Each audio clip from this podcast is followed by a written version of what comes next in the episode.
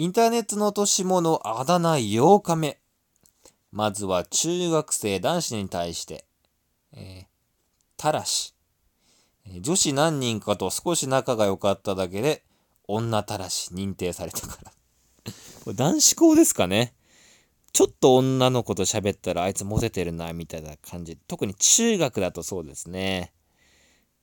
えー、その関連するあだ名、中、その友達に対して、えー、たらし2号。そのたらしと同じ名字だったから。この前もね、話したけど、名前が同じだと2号とか A とか B とか偽とかつけちゃう感じね。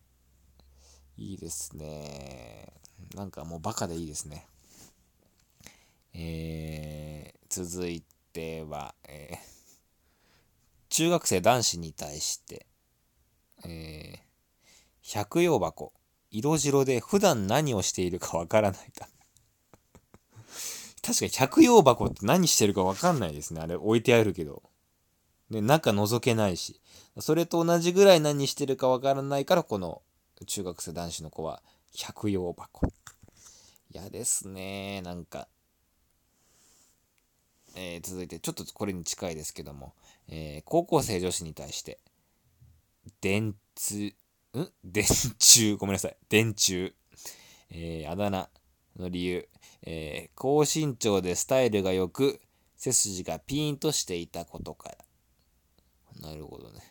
僕もね、よくマッチ棒とか言われてましたね。僕すごいね、身長高めな割には、体重めちゃくちゃ細い。ガリガリなんで。178あるんですけど、体重60キロしかないんで。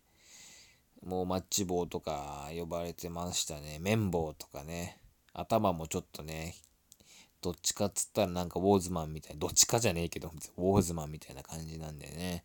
すごい呼ばれてますね。えー、というわけで、インターネットの落とし物のコーナー、あだ名8日目でございました。まだまだ続きます。